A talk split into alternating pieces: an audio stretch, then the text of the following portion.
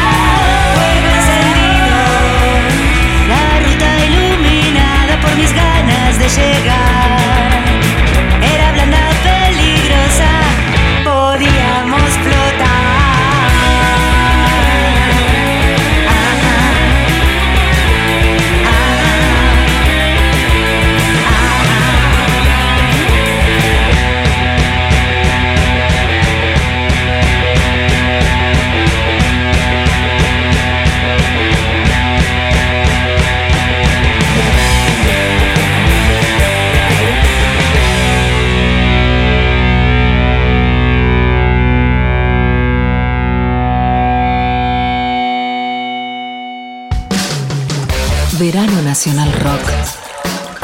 93. Selección. De lo mejor.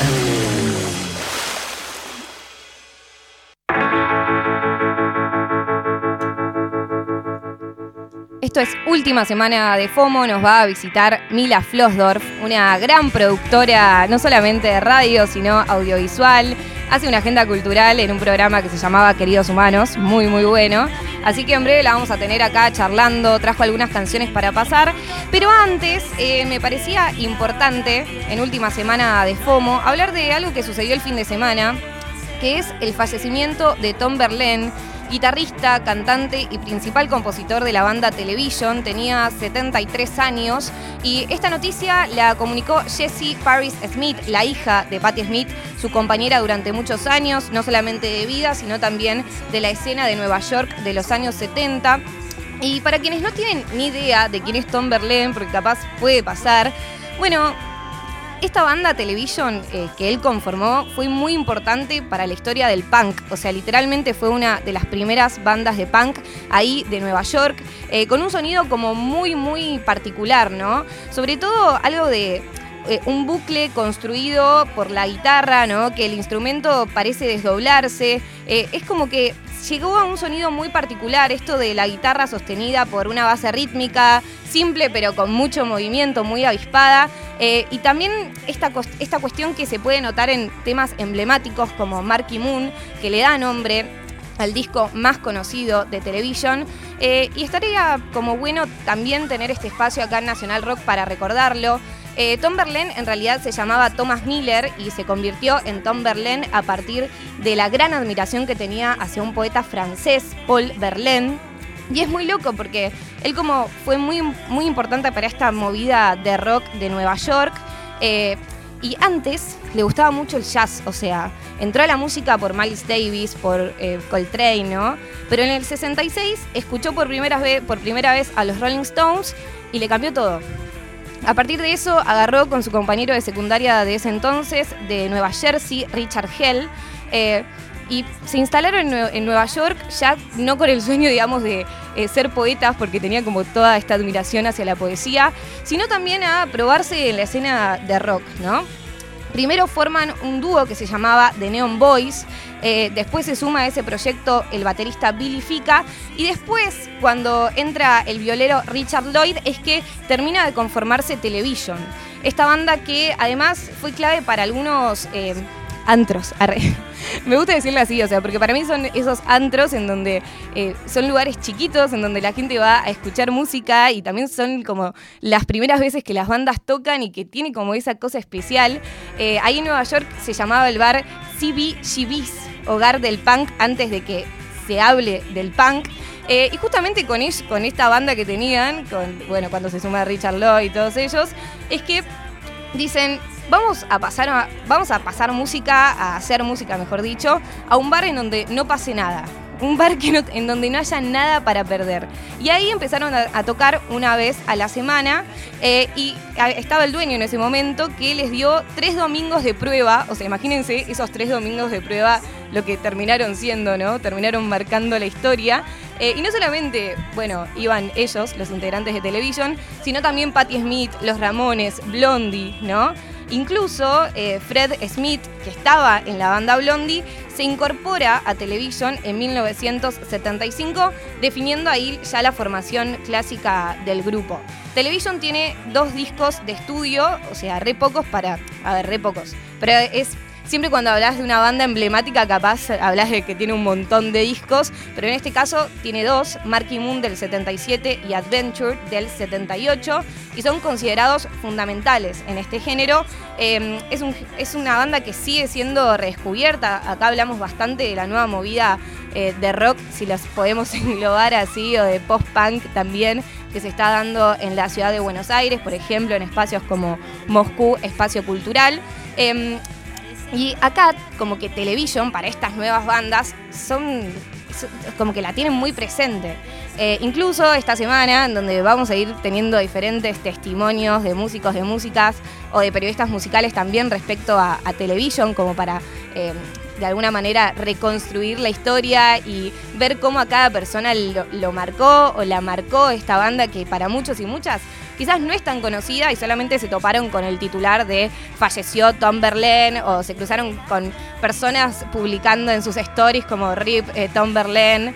Eh, pero está bueno acercarlos, ¿no? acercar a esta banda eh, a través de las voces de esas personas que realmente hoy en día lo, tienen como referente a Tom Berlin, lo tienen como referente a Television y que, y que nada, y también saber de que siempre hay tiempo para llegar a estas bandas que son súper, súper históricas, pero que quizás, no sé, tenés veintipico de años y nunca o tenés treinta y pico, cuarenta y pico, y capaz la tenés, escuchaste nombrar a los Sex Pistols, ponele, y decís, sí, ah, bueno, los Sex Pistols, aunque nunca le hayas prestado tanto atención, eh, o escuchaste hablar de Joy Division, y sí escuchaste Joy Division, y capaz no llegaste a Television, o a Sioux de Banshees, ¿no? Como que hay todo ahí una cultura que está buenísima, que por suerte ahora re está volviendo, ponele, no sé si volviendo es de moda, qué sé yo, pero eh, por lo menos conozco un montón de músicos y de músicas que están haciendo cosas lindas hoy en día, que están sacando discos, que se están presentando en vivo y que les encantan estas bandas y como que un poco quieren rememorar eso también y los tienen como referentes.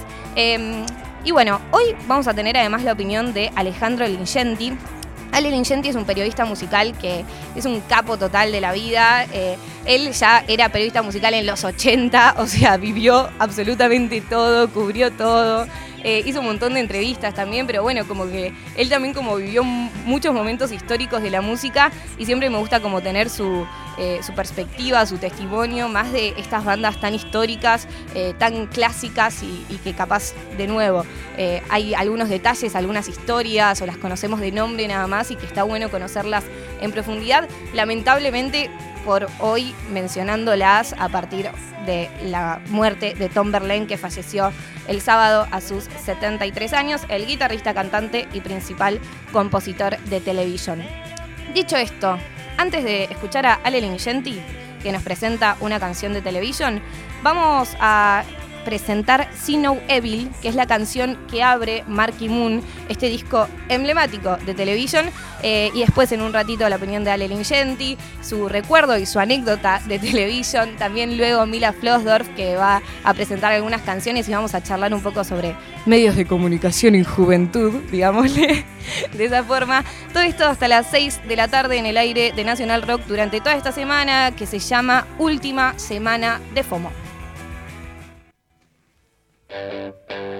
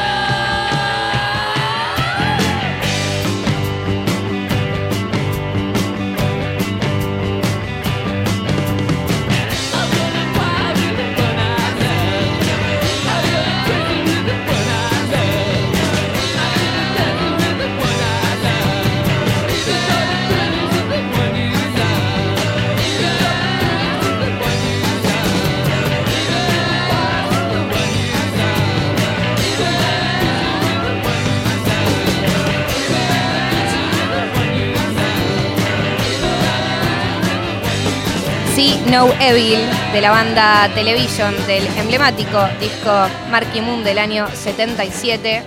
Estamos hablando de Television porque este fin de semana falleció, bueno, el principal fundador ¿no? de esta banda, que es Tom Berlin. Falleció cuando tenía 73 años y un poco estaba bueno para mí tener este especial de verano en última semana de FOMO eh, para recordarlo, ¿no? Tomarnos este ratito y para hacerlo a través de la música, de las canciones, que es lo que trasciende absolutamente todo, que es lo más lindo, ¿no? Más allá de las personas.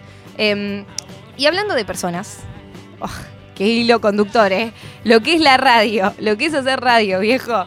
Eh, voy a presentar a Ale Lingenti, Alejandro Lingenti, periodista musical increíble, que ahora está radicado en Madrid. Le mandamos un saludo muy, muy grande, que ha trabajado en Nacional Rock, trabaja ahora en El Destape, escribe en La Nación.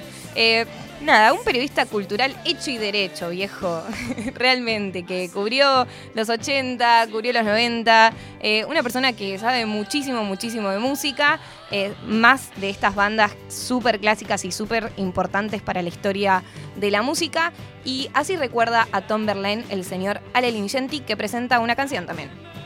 Hola, mi nombre es Alejandro Lingenti. Bueno, es un placer que me haya llamado Moira, que fue una gran compañera de radio hasta hace muy poco.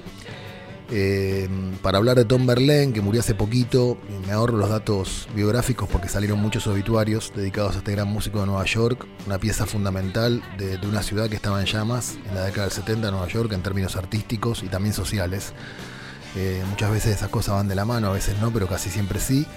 Eh, bueno, y Verlaine fue protagonista de esa época, protagonista del CBGB, el lugar en el que se foguearon los Ramones, The Velvet Underground, bueno, un montón de artistas importantes, Patti Smith, Blondie y también Television, la banda de Berlín. Eh, el disco más famoso de, Television es Marky Moon. El primer disco es un disco fabuloso. Eh, no sé si mucha gente sabe, esto sí, lo sabe mucha gente, pero no sé si mucha gente sabe que cuando llegaron a ese disco, a pesar de que eran una banda que estaba muy en contacto con, la escena punk, eh, Television ensayaba seis horas por día, seis o siete días a la semana. Eso explica en parte, por lo menos para mí, porque resulta difícil creer que este sea un primer disco, ¿no? Porque suena tan ensamblada la banda como si tuvieran un montón de ensayos encima y en realidad sí los tenían. Eh, de alguna manera eso contradecía el espíritu del punk. Eh, bueno, es una banda televisión importante porque influyó a un montón de grupos, quizás el más notorio o uno de los más notorios eh, es The Strokes, pero hay un montón. Eh, pero quería contar una anécdota que no sé si es tan conocida. Eh, parece que en la época que estaban grabando Adventure, en el año 78, segundo disco de televisión, estaba muy copado Berlín con, una canción que es un clásico de Bob Dylan que se llama Mr. Tambourine Man, eh, que también tiene una versión de los Birds. Esto de alguna manera explica la fascinación de Berlín porque si los Birds estaban interesados seguramente era por el trabajo de guitarras porque Roger McGuinn era un gran guitarrista y estaba muy atento a lo que estaba pasando con las guitarras de su época. Eh, así que esto también explica de alguna manera el interés quizás de Berlín. Pero Berlín descubrió eh, el arpegio de guitarra de esa canción eh, y le pareció que sería mejor tocarlo interpretándolo al revés, o sea, con los acordes ordenados a la inversa y las notas tocadas de la última a la primera. Para eso hacía falta una técnica que él no tenía. Sí la tenía Richard Lloyd, el otro guitarrista de Television, eh, con quien armaban esos enjambres de guitarra que son tan clásicos de la banda. Y efectivamente de esta cruza, de esta idea de Tom Verlaine y de la habilidad para ejecutarla de Richard Lloyd, eh, salió una gran canción que se llama Days, que forma parte, como les dije, del disco Adventure del año 78 de Television eh, y que es nuestro pequeño homenaje en todo caso a, a la muerte de Tom Verlaine, digamos, a la, a la figura de Tom Verlaine, mejor dicho, eh, bueno, con motivo de su muerte, este homenaje, Days de Television.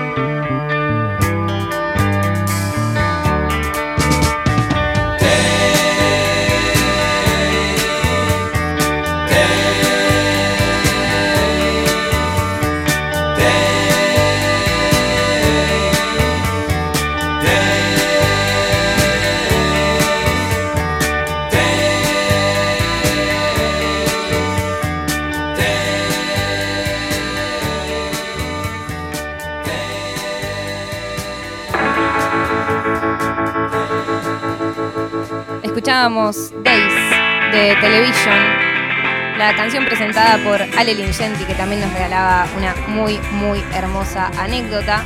Eh, y siempre está bueno como volver a, estas personas que de alguna forma hoy en día todo lo que escuchamos musicalmente no, no, no, sería posible sin la existencia de Tom Berlin, sin la existencia del disco Marky Moon. Eh, y también como que lo interesante es que siempre la música termina siendo consecuencia de ciertos contextos, contextos históricos, ¿no?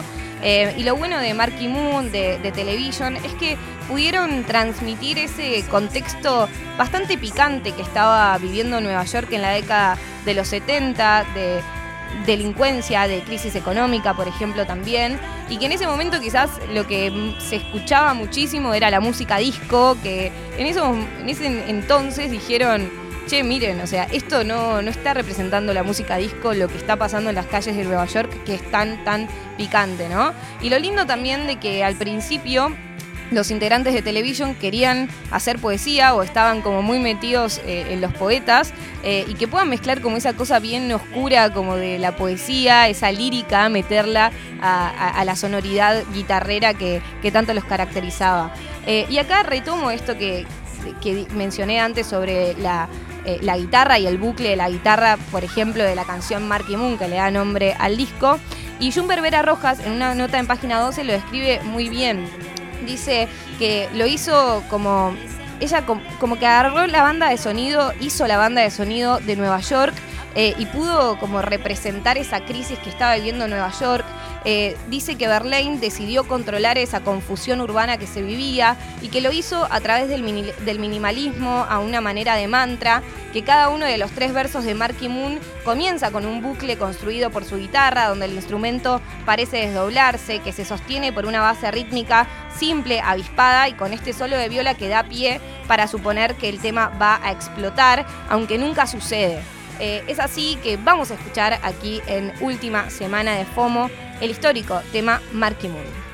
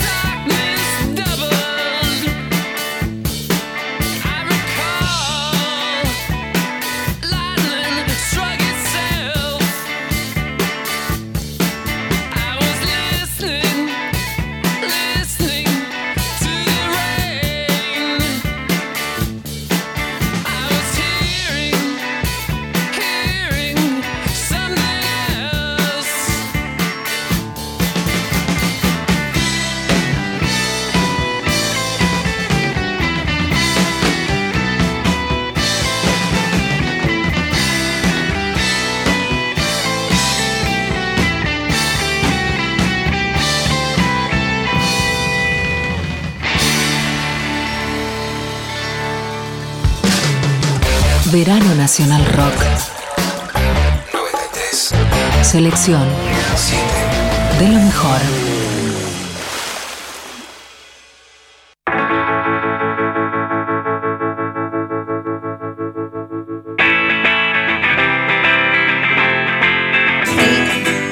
Seguimos en última semana de FOMO, un programa de verano que va de 16 a 18 por Nacional Rock esta semana. Suena verano de Rosario Blefari.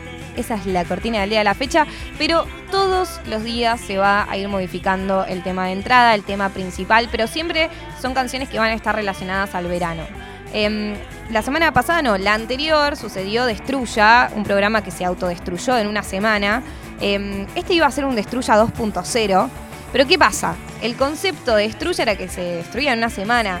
Yo, no sé, siento que iba a traicionar a la patria. Ah, ¿qué pasaba? Estando en Radio Nacional, iba a traicionar a la patria. No quería mentirle a los oyentes, a los oyentes. Decir, che, es un programa destruya de una semana y después decir es un destruya 2.0, una cosa que se estira. Es como cuando matan a un personaje en una serie y revive a los tres días. ¿Qué es esto? ¿Qué me estás engañando? Game of Thrones. Game of Thrones. Literal me imaginé como esa escena. Perdón, no quiero spoilear a nadie que esté viendo Game of Thrones en estos momentos. Eh, disculpen. Igual hay mucha gente que se muere en Game of Thrones, así que cualquier persona puede revivir, técnicamente. Bien, y se llama FOMO por. No, no lo expliqué nunca y capaz hay personas que del otro lado están diciendo, tipo, ¿por qué FOMO? Em, no entiendo. Y es Fear of Missing Out, es un término relativamente nuevo, que es básicamente el miedo a perderte cosas, o en realidad es más como la sensación de que siempre te estás perdiendo algo, ¿no? De que estás haciendo X cosa y, ay, me estoy perdiendo tal otra. Eh, algo como que pasa mucho en redes, con las redes sociales para mí, que es como, uy, me perdí tal fecha, o uy, me perdí, como que uno nunca tiene suficiente de, de planes y de cosas para hacer. Em, también me, me han dicho, tipo, bueno, re white people problems, ese tipo de el FOMO, que sí, la verdad que sí, pero qué sé yo, puede pasar y siento que el verano y este momento de los finales, ya del final de enero, literalmente, hoy es el último día de enero, perdón, ya le doy la bienvenida a Bien. Mila Flossdorf. Bien, necesitaba que me autorices para hablar Perdón, de repente. ahora ya te presento, pero hoy es el último día de enero. Eh, yo creo que el 31, mañana. Mañana. Bueno, anteúltimo día de enero. Eh, y hay como una situación de FOMO, ¿no? De que, no sé, yo sí. Para mí hay como. Es medio ambiguo esta cuestión del FOMO en esta época del año. Porque por un lado, hay como que querés hacer cosas por el simple hecho de que sea verano y por el simple hecho de que sea enero. Tipo, bueno, no sé, eh, ¿querés tomar, ir a tomar una birra? Y es como, sí, obvio, es una noche de enero, que te voy a decir que no, aunque sea un martes a la noche. Y por otro lado, también enero es el momento en el que uno descansa de, de alguna manera, como el, el pajarito quemacoco que te, que te está diciendo cómo hace esto, hace lo otro, hace lo otro. Como que puede ser ambiguo, tipo, esta época del año puede ser FOMO por un lado o el anti-FOMO por el otro, de decir, bueno, me tiro a ver el mar o me tiro a ver la tele porque no hay tantas responsabilidades porque estamos en esta época del año y está bien no hacer nada y quedarme tranca. Bien, ahora sí, una presentación formal a una productora audiovisual, radial, increíble, eh, de la nueva generación, podríamos decir así. Bueno, un montón. Sí. Muchas gracias. Mila, Mila Flossdorf. Mila, Mila Flossdorf. En realidad me llamo María Milagros, pero mm, escapo un poco de ese nombre. Me parece demasiado cristiano para mi gusto. Y tengo la desgracia de llamarme Milagros, que bueno, como que está muy relacionado a Milipili. Y encima vivo en San Isidro. Está todo en mi contra. Ok, Y para escapar me me autonombré Mila. está bien, perfecto. Nombre artístico, viejo. Es mi nombre artístico. Como Tom total. Verlaine, ¿viste? Que lo Exactamente sacó de un poeta francés. Puedes decir que lo sacaste de una poetisa, Mila. Puedo. A partir de ahora voy a decir esto. O sea, que es una poetisa, Mila. Nueva, per- nueva personalidad. Mi- ¿Quién? Googleala. Vos Googleala. fíjate. Igual tengo la desgracia de que cada vez que digo Mila es. Este es el chiste. Ah, como milanesa. Así. Bueno, está bien igual. Re- Reivindicás a la milanesa también. Yo no tengo ningún tipo de drama de representar a la milanesa en este país, aparte. Sí, es medio cool igual, te lo tengo que decir, Ah, pero ¿sí? está bien. ¿Te parece es como cool? Mila, sí. Mila. Como que siento que hay algo como de nombre de súper famosa Ah. yankee con Mila, ¿o no? Bueno, pues famosa yankee. Además, qué tipo. Mila Flossdorf. We're, we're here right now with Mila Flossdorf from... No, no, no, no. Está bien, es verdad, puede ser. Eh, mi apellido es muy difícil de pronunciar o en general como que genera medio un hack mental. Vos porque sos locutora. Vos porque soy locutora, vos porque sos locutora y podés hacerlo. Pero así que lo abrevié y puse Floss. Está bien, Mila Floss. Mila Floss. Es tipo Mila Flow, prácticamente. Hola, Ay, yo Mila- soy Mila Flow. Soy Mila Flow y Ah. canto rap. No, igual Floss está bien también. ¿Floss está bien también? ¿Está Ah. aprobado? ¿Por qué yo necesitaba darle aprobación? No, está bien, me interesa. Sos una persona de los medios, me interesa. Hashtag persona de los medios. Qué feo igual, tipo, la, la imagen de persona de los medios es como muy horrible, ¿o Es no? fea la, la imagen de persona de los medios. Pero sí sos, podés reivindicarla igual. Sí soy. Como destruir el Vos también sos persona de los medios, ¿eh? Yo menos que vos, siento. No, no, no. Sí, o sea, porque yo. Radio para gente de la radio. Genial. Radio de nicho. Me radio de nicho. No, hablemos del FOMO. Este, eh, esta sensación. ¿Sufrís el FOMO? ¿Cómo le explicarías el FOMO? ¿Tuviste que explicarle a tus padres el Por FOMO? supuesto que tuve que explicar el FOMO a, eh, a mis padres. A mí me pasó algo, viste que dijiste que era de White People Problems. Sí, ¿Querés que te lo redoble el White People Problem con Sí. el FOMO?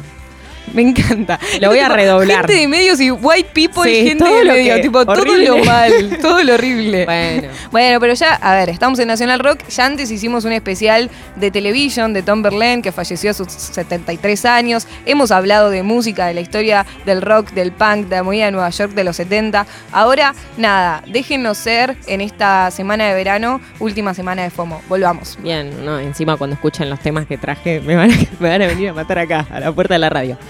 Em, Por favor. Estaría bien. Bueno, no, em, eh, te redoblo la apuesta entonces, que es que em, yo el año, a fin de año del año pasado, eh, cuando Argentina salió campeón, yo no estaba acá. ¿Entendés el nivel de FOMO y de White People Problem que te estoy Claro, comentando? estar de viaje. Yo estaba de viaje, no estaba en, en mi país eh, el día que Argentina salió campeón y me dio extremo FOMO, o sea, llanto, un poco. Y ese es el peor FOMO. Fue terrible, fue terrible. Aparte esto es algo que por, ojalá se repita, ojalá se repita, Sí. pero bueno, es una situación complicada. Aparte Es el peor FOMO. Es- un Yo sufrí FOMO estando acá incluso. No, O sea, yo sufrí FOMO de, de no haber disfrutado lo suficiente ese día histórico. disfrutá, disfrutá mierda. Sí, sí, sí. O sea, fue como decir, che, siento que ese día no me quedé hasta las 4 de la mañana en el obelisco y me debería haber quedado porque era un momento histórico. Bueno, por lo menos llega- llegaste al obelisco. Eh, llegué, o sea, yo fui tipo al obelisco en la semifinal, o sea, un nivel Bien, de manija bien. fuerte.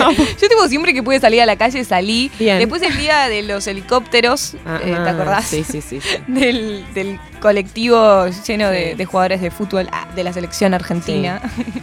Em, nada, o sea, ahí me fui hasta la autopista mm, y los vi desde arriba y me emocioné. Ah, viste que capaz, algo. capaz eran helicópteros del SAM, ¿me entendés? Y no eran ellos, pero en mi mente eran No, ellos. el- elegí creer. Elegí Yo elijo creer. creer que los viste, Sí. por ejemplo. Sí, yo elegí creer también. Fue tipo, nada, y fue llorar y estar en la autopista y también gritar en la autopista y todo ese calor, tipo, qué sé yo. Lo, lo viví a mi manera. El calor fue Pero, mm, bien.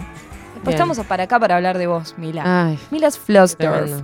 eh, conocida por hacer la agenda cultural del Sí. programa Queridos Humanos, que se emitía por Vorterix. eh, y ahí empezaste un poco a conocer toda como la movida cultural de la ciudad de Buenos Aires y de otros lugares Sí. también, ¿no?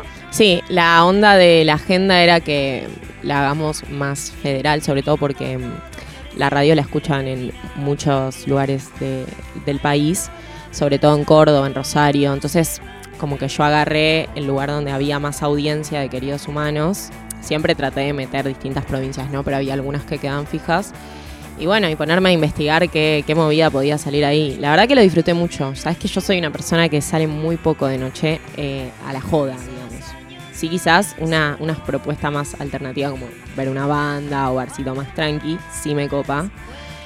El tema boliche siempre me costó muchísimo y no puedo. Entonces, para mí hacer una agenda cultural medio que me sentía un poco fakeando, pero al mismo tiempo me dio la oportunidad de conocer un montón de movidas. Eh, bueno, a mí me servía la data más que nada de Cava, ¿no? Pero, pero de, ver en qué andan en, en distintas provincias y me escribió mucha gente también como cuando empecé a hacerla yo pedí ayuda, por supuesto, porque también tenía mucho miedo de nombrar cualquier cosa. Claro. Y la gente se recopó de un montón de, de un montón de lugares, me mandaron altas datas, como cosas de súper, súper nicho, tipo cosas muy, muy específicas o muy, muy nerds, que toda esa data me encanta llevarla. Moche, te mando este centro cultural de. Córdoba que hace tal fecha. Re. O tipo, fechas corte, eh, no sé. eh, juegos eh, de mesa. ¿Viste cuando tienen todo? Juegos de mesa más eh, boliche después de las 12, más eh, karaoke, más tipo. Todo eh, pasa en un centro cultural que está en la loma del ojete a la derecha. eh, como que esa data me, me encantó como. Como poder llegar ahí y llevarla, ¿viste? Como que también había algo, hay algo de lo bizarro a mí que me cautiva mucho. Eh, y bueno, nada, ese tipo de propuestas. Muy buenos flyers. Esto es lo, esto es lo que me llevo de la agenda. Muy buenos flyers Muy de buenos todos. flyers. Sí.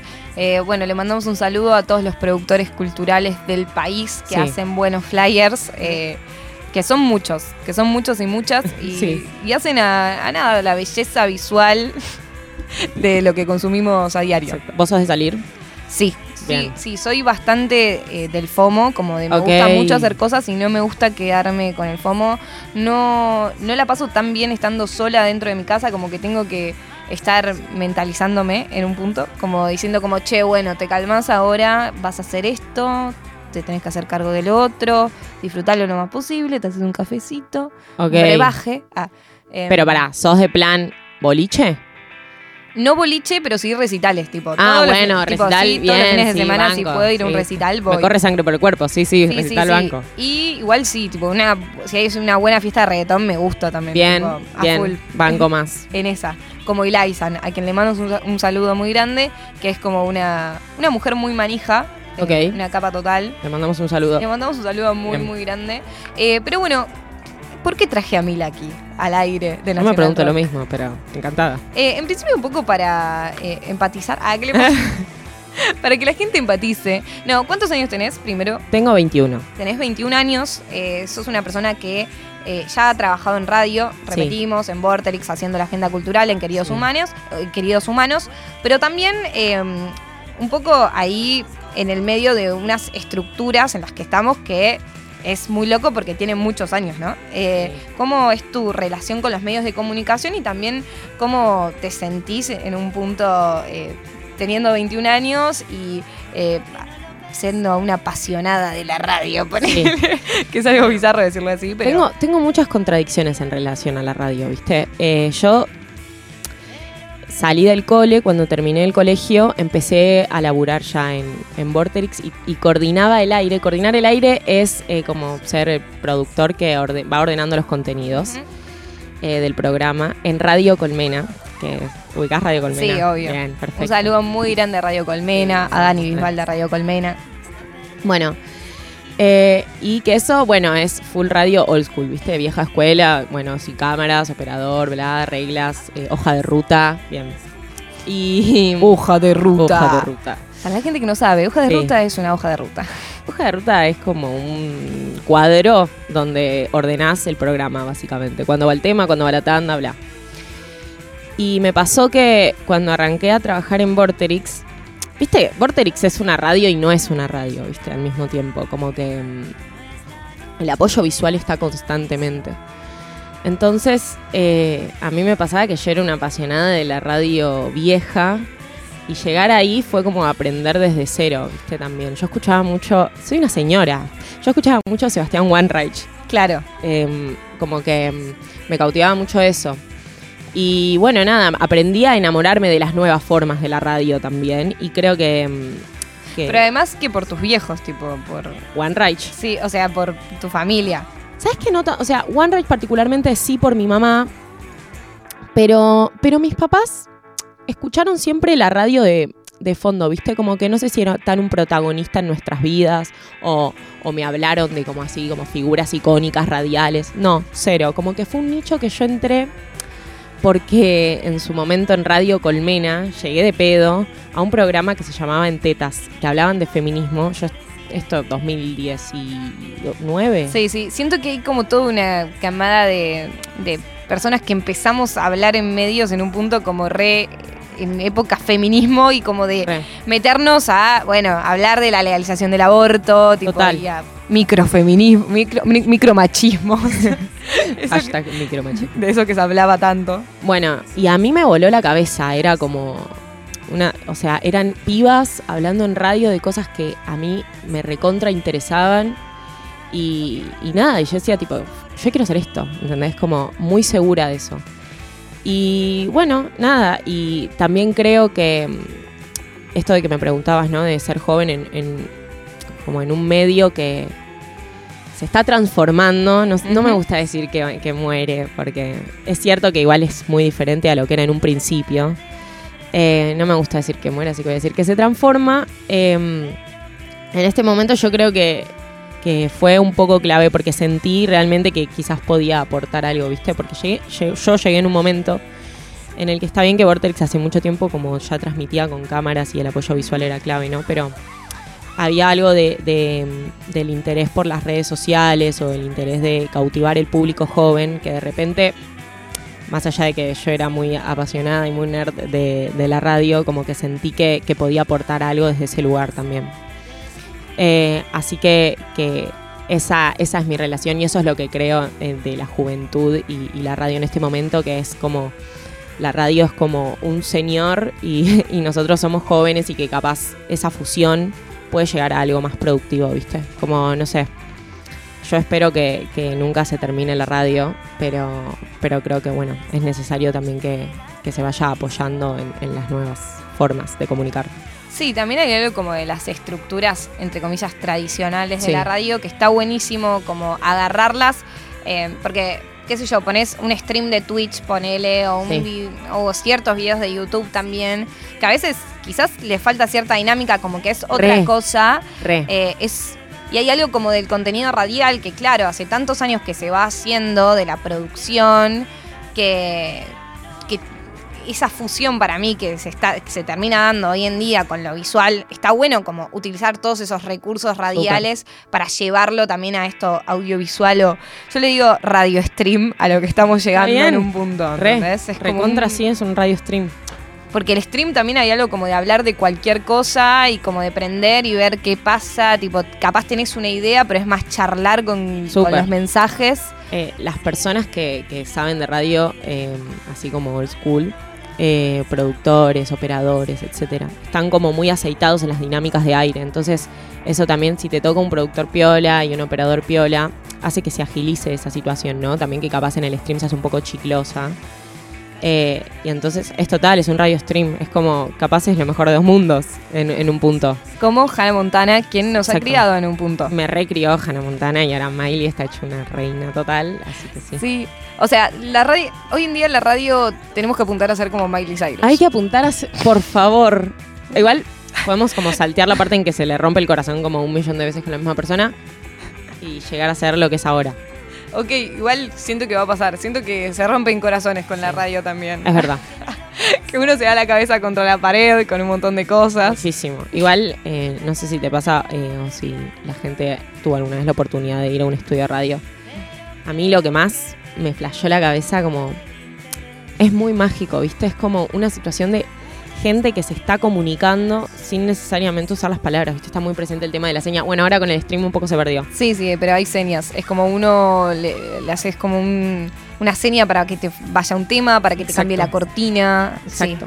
Y yo decía, esta gente se está comunicando y se entiende perfectamente sin la necesidad de hablar, ¿viste? Es como, es muy, muy mágico lo que, lo que pasa en la radio. O sea, eh, si tienen la oportunidad alguna vez de ir a un estudio, como lo recomiendo porque es, no sé, a mí me explota la cabeza cada vez que entro a un estudio de radio. Estamos con Mila Flossdorf, productora de radio, productora audiovisual. También porque vos eh, también te encargabas como de buscar Sí. eh, que, que al- de buscar las imágenes, ¿no? Sí. De, de los programas de radio, de ciertos programas de Sí. Que también hay algo ahí como que vos decís, che, vengo de lo más tradicional y que me, incluso teniendo 21 años, que te cuesta esa transición de radio a, a lo audiovisual. Sí. Eh, y un poco cómo, cómo es ese trabajo o esa nueva función, esos nuevos eh, trabajos justamente que aparecen eh, en el ámbito de los medios y que son relativamente nuevos. Sí. Eh, lo que yo hacía particularmente eh, como productora audiovisual, yo laburé en dos programas eh, de eso, es eh, yo tenía que vestir al programa visualmente. Obviamente con la ayuda de criterio de mis compañeros. eh, no es que estaba todo, eh, o sea, no dependía todo de mí. Eh, pero era muy loco porque yo estaba acostumbrada a estructurar el programa o entender cómo se estructura un programa desde lo auditivo, digamos, nada más, y que, y que no, haya, no haya baches de aire, etcétera. Y, y de repente encontrarte con que también tenés que utilizar otra herramienta y vestir un programa visualmente.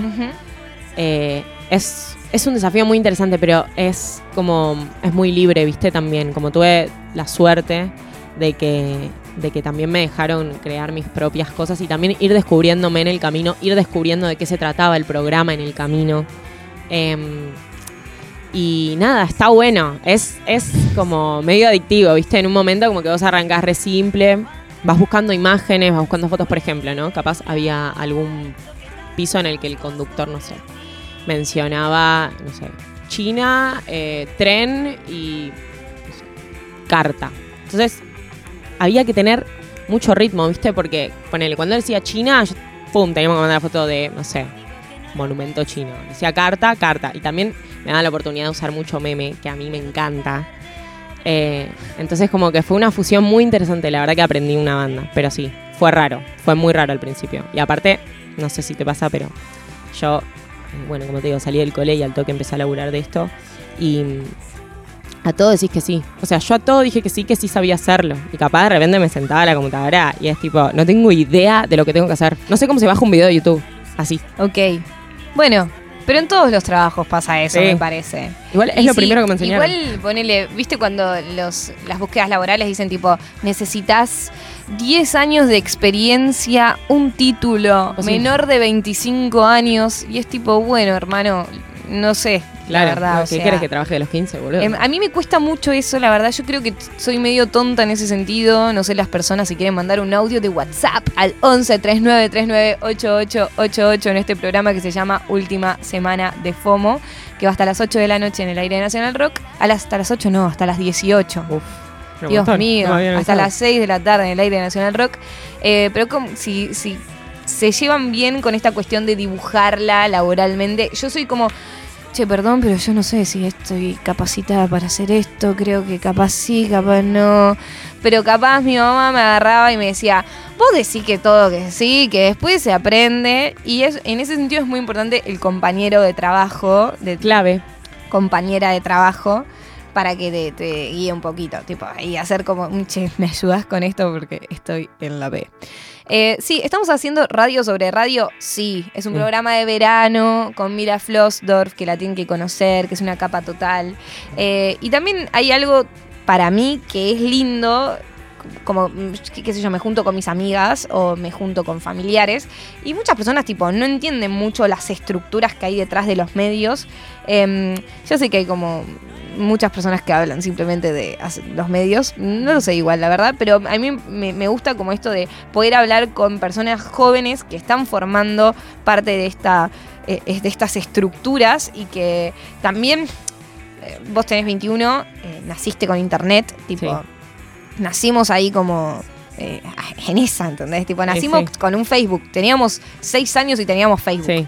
Eh, y aún así hay algo de la radio que es muy particular y muy especial y que eh, es lindo, así como las entrevistas que vine haciendo en Destruya o, o que también van a suceder el resto de esta semana, no solo vamos a hablar con personas de medios, sino también de música y esas cosas, eh, pero hay algo como también de, de entender cómo podemos de alguna manera aportarle algo nuevo eh, y también cómo los medios se pueden retroalimentar de nuestras experiencias también, ¿no? Como generar cierto contenido en estructuras más tradicionales, pero que a la vez nada, podemos hablar, por ejemplo, de Hannah Montana.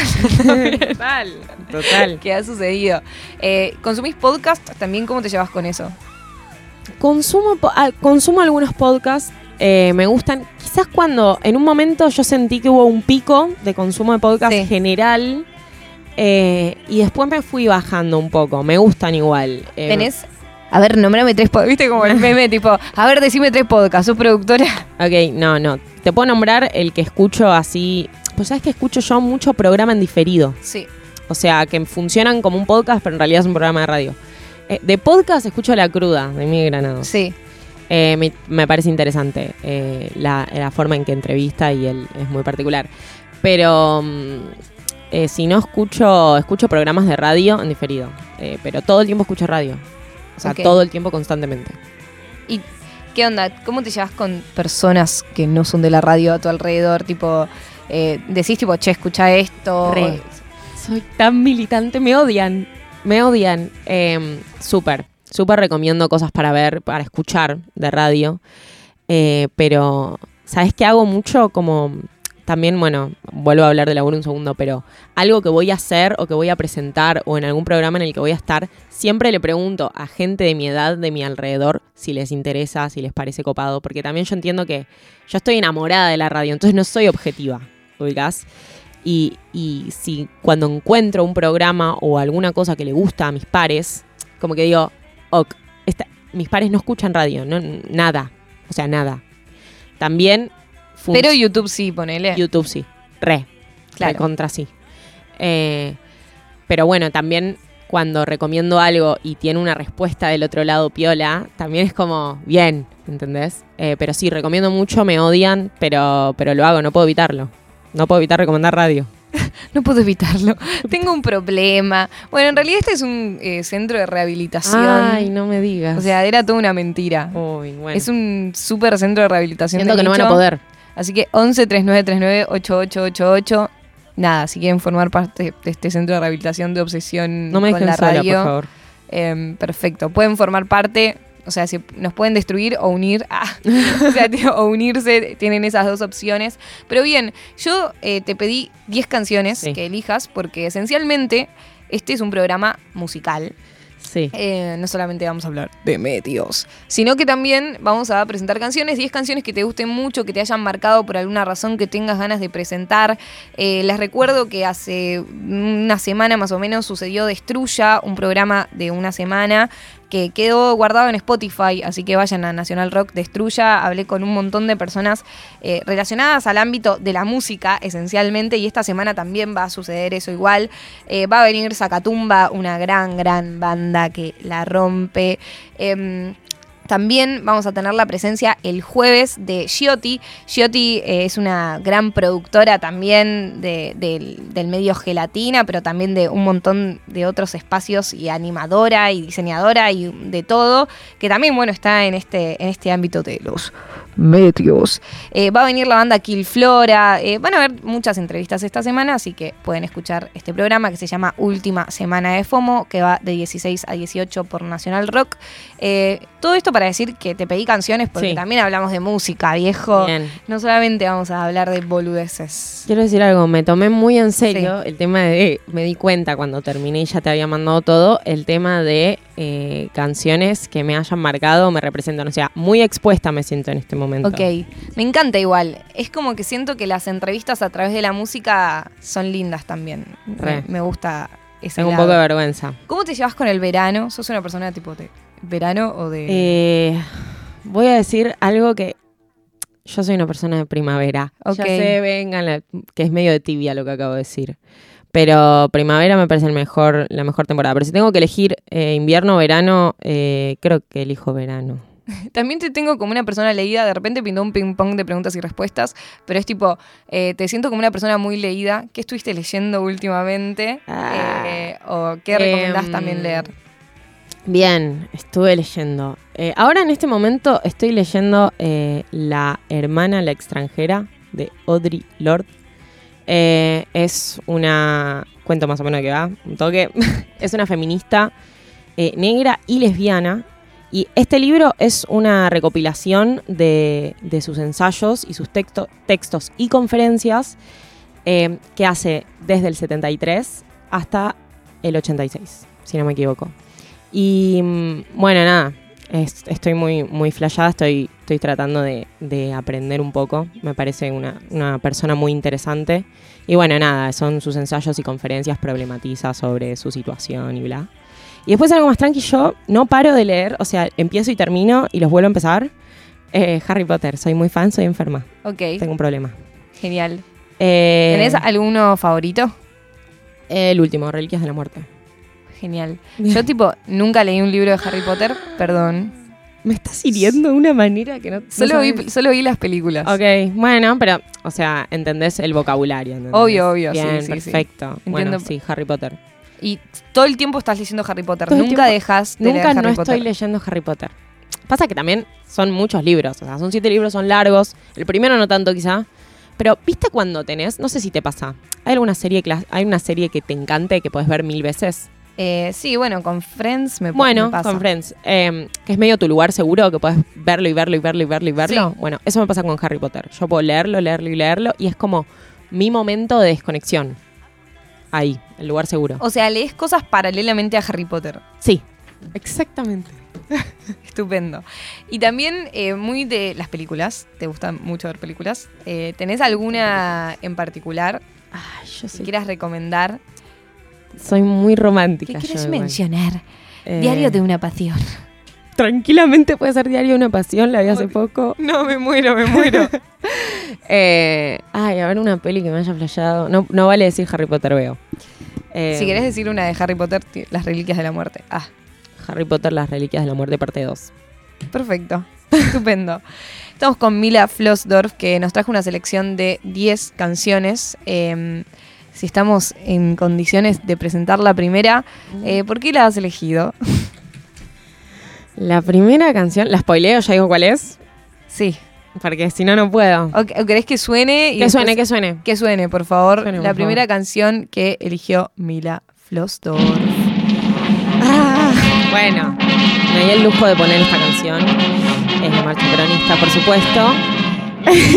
De Hugo del Carril. Eh, de Hugo del Carril. Ay, podría haber puesto la versión cumbia. Bueno, no. No, no. No, no, está bien. Esta es una gran versión. Pero no, pará, elegí esta versión a propósito. Más allá de que soy peronista claramente, porque puse este ¿Qué? tema. Ah, ¿Qué?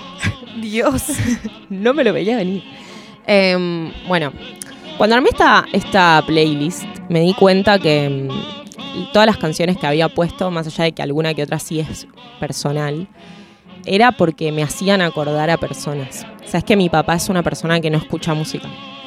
Rarísimo. Nada. Es un ser humano muy extraño que no escucha música. Pero es un ser humano muy peronista a la vez. Entonces. Eh, La más maravillosa música es el pueblo. por supuesto que sí. Bueno, y entonces, viste que los padres, eh, cuando tienen hijos pequeños, intentan como transmitirles su música, ¿viste? Como los metaleros, hacen minis metaleros, los que les gusta la cumbia, mini personas que les gusta cumbia. O todo lo contrario termina en género. bueno, sí, obvio, pero cuando son muy pequeños que los niños no entienden, Sí. se suena esa música. Bueno, mi papá no le gusta la música, pero le gusta mucho Perón. Entonces, él me enseñó la marcha peronista cuando yo tenía dos años. Y la cantaba, iba por la vida cantándola y creo que, más allá de que mm, es el partido político que yo apoyo y, tiene mm, los valores que yo comparto, eh, también es un punto de encuentro con mi viejo muy fuerte eh, y nada, somos compañeros, con todo el sentido de la palabra. Eh, O sea, a los dos años a los dos te años. sabías la marcha peronista. Sí entera. después, sí, después hubo un tema en el que yo me enojé mucho, porque yo crecí pensando que Perón era un prócer Cortés San Martín, ¿se, se entiende? Claro. Después te enteraste de la grieta. Ah, Después me enteré que existía gente que no lo apoyaba, y yo tipo, pero loco, es como no apoyar a Belgrano, ¿se entiende? Eh, Dios mío. y ahí, sí, sí, tremenda. ¿Viste, viste que se viralizó ese como un tweet de que una, que una chica contaba como que en una- un grupo de mamis empezaron a debatir Ay, porque- porque los nenes en su, en su fiesta de egresados, tipo del colegio, creo que se pasaban tipo de la primaria a la secundaria, querían entrar con la marcha peronista Ay, y qué como espectacular. habían votado todos los Amo. niños como quiero entrar con la marcha peronista. Ay, Dios.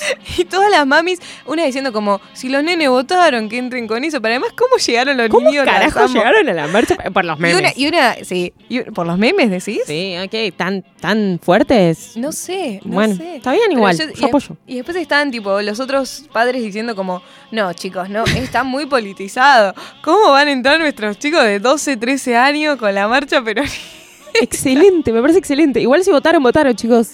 Es tipo, Mila es como llegando al colegio y dándose cuenta como, este, Ew. el himno nacional y la marcha Sí, pasamos. chicos, ¿o ¿qué no? pasa? ¿Por qué no pasan la marcha en los actos? Dios. Em, bueno, nada, después eh, eso trajo conflictos, por supuesto, en- entre mi papá y yo. Y yo lo molestaba mucho y le decía que yo era de izquierda. Y para él. Tenía pintada la pared del cuarto con el Che Guevara, todo así. Full adolescente. Fue el tipo para ser rebelde. Fue el adolescente que fue hace cinco años, o sea. Sí, bueno, pero pasaron muchas cosas en esos cinco años. Y mi papá siempre me decía, vos sos peronista. Ah, ya te vas a dar cuenta. Qué fuerte, qué mal ese debate cuando debatís con alguien que, eh, que querés mucho y Ah, que se tremendo. autodice de izquierda y que decís, pero no sos de No, izquierda. sos o sea, izquierda. evidentemente sos peronista. Es obvio que sos peronista, pero igual tranqui. Y me decía, ya te vas a dar cuenta, ya te vas a dar cuenta, ya te vas a dar cuenta. Y bueno, y em, me pasó que en, que en el colegio quizás yo había comentarios antiperonistas. eh, y a mí se me ponía la vena, O sea, fue el debate en el Yo colegio. decía, uff, uff. Como que lo sentía, sentía la bronca hasta que un día salí del closet y dije, sí, loco, soy peronista, pero porque lo elijo yo, papá, no porque me lo enseñaste desde que tengo cero. Pero bueno, nada, por eso Como- elegí la marcha. O sea, básicamente el gorilismo del colegio. Sí, básicamente sí. O sea, es el literal, seremos menos peores que los. seremos menos malos que los demás. tipo, Sí. Es que, Eh, mi colegio era muy tipo, particular. discutiste fuerte con. No, yo siempre fui una persona eh, más que nada tranquila en ese sentido. No me gustaba tanto el conflicto, sobre todo porque yo, eh, mis últimos tres años de secundaria, o sea, me cambié de colegio, digamos. O sea, hice toda mi vida en uno y me cambié. Sí. Porque eh, quería seguir artes visuales. Y, y bueno, nada, en este colegio, bueno, en mi último año sí debatí con Sí. mi profesora de historia, que era una gorila total. Qué tremendo aparte, porque vimos la, vimos la dictadura, vimos todo, y yo decía, esta chabona es una facha, boludo. Bueno, Y te da una bronca. me sí. daba una bronca. Me decía que Evita no sería feminista. Evita no sería feminista. Evita no sería feminista. ¿Qué clase de, O sea, de literal. combinación temporal acabas de hacer? Dicho sea de paso, le mando un saludo a mi abuela Estela, que hoy cumple, Sí. a- cumple años, no sé si 83, 84, cumpleaños. algo así, que ella se acuerda cuando era chiquitita y vio a su mamá yendo a votar por primera vez y que, recordé, de repente se, baj- se convirtió en un programa baja línea. Bajamos este. línea ya. Última semana de FOMO, empezamos hablando de Hannah Bajamos Montana. Hannah Montana y el peronismo. Lo mejor de los dos mundos. Literalmente sí. Eh, no, y que ella vivía en un conventillo con su familia, tipo literal enfrente del abasto, y gracias a Juan Domingo Perón, a sus primeros gobiernos, em, pudieron tener una casa. Por primera vez, tipo, pudo tener una casa porque antes vivía en un conventillo. Em, nada, o sea, literalmente pudo tener un techo y su propio cuarto, compartir cuarto con un hermano, pero un- Sí, sí, sí. no, pero- no vivir en un conventillo Total. gracias a esos primeros gobiernos y su madre votando por primera vez también y sus primeros juguetes también. Es que esto, después de que una persona escucha esto que vos contás, no hay mucho más que debatir. Tipo, ¿qué te puedo decir? ¿Entendés lo que digo? Dios, y sí, es muy fuerte. Pero bueno, estamos viviendo justo un año Un entrante, un año entrante 2023 de Sí. elecciones. Ah, se empezaba una mesa política de repente. Había empezado, había empezado una charla re inocente, pero bueno, como Mila, persona de 21 años, ah, que, que nada, que tiene una ideología política, también hay algo ahí de medio una situación en la que estamos de tener los argumentos, viste, históricos y tener los argumentos de, che, bueno, pero este es el camino, tenemos la estructura, queremos est- esta es la base para mejorar el país. Sí. Y también a la vez como cierto descontento y, y ganas como de, de que, dale, sentirnos súper representados y representadas porque tenemos ganas de que esto funcione, ¿viste? Totalmente. Como el hecho de, de no sentirse representados, eso trae un conflicto, sobre todo interno también creo, eh, muy grande. Pero bueno, eso, no hay que, no hay que olvidar los hechos históricos también para, para el debate, me parece muy importante. No hay que olvidar lo que pasó en, en todos los gobiernos. Claro. hablo. Peronistas y no peronistas también. Vos naciste que en el 2000... Yo nací en el 2001. En el 2001 naciste. O Crisis. sea, o sea, todos tus años de, de chiquita, o sea, como que los viviste, o sea, a través de tu familia, como el kirchnerismo y todo eso, Sí. pero fue algo también, me imagino, como de crecer y de darte cuenta como con datos, estadísticas, ¿no? Como que somos una generación que en un punto el debate lo viene a dar no tanto por lo que vivimos de la memoria o de lo que vivimos en el día a día, porque no éramos económicamente activos, o sea, vivíamos de nuestros padres cuando teníamos 10 años más o menos, pero que bueno, me- cuando tenemos que encarar un debate, por ejemplo, este año probablemente que tengamos que ten- vamos a tener que encararlo, de ir mucho a, a los datos, a las fuentes también, ¿no? Como de ir a eso y encontrar como un debate más enriquecedor, no sé cómo lo pensás vos o cómo lo vivís, porque no sé, es intenso debatir. Es muy intenso debatir. Al mismo tiempo, eh, me gusta. O sea, capaz, a veces depende con la persona y la confianza que tenga, eh, puede escalar a discusiones más fuertes. Pero siempre que se, que se que permanece en el debate, a mí me parece, me parece muy interesante. Sobre todo cuando el del otro lado también es tan permeables a escuchar también. ¿Viste? Como. A mí me pasó que. Que quizás eh, yo en los dos colegios que fui, yo fui a colegios privados, eso, eso también abarca que, que de política está un poco vetado hablar eh, y que a mis compañeros no era algo que les atravesaba. Quizás un poco con la llegada del feminismo yo sí sentí que, que mis- algunas de mis compañeras empezaron a, a entender que, que la vida era más allá del colegio y, y que había causas mayores y que, y que la lucha colectiva en un punto servía y que era importante también eh, como tener posturas sobre las cosas. Mismo yo, eh, también, como que eso a mí también me atravesó y mm, creo que sí en ese momento fue cuando me, me metí a investigar más y, y a recolectar datos y a leer. Y, y también, viste, el debate se va dando solo cuando vos tenés los argumentos o cuando tenés conocimiento o cuando tenés data. Eh, hay algo que de, de poder mostrarle al otro desde el buen lugar, ¿no? También, porque el otro muchas veces no sabe.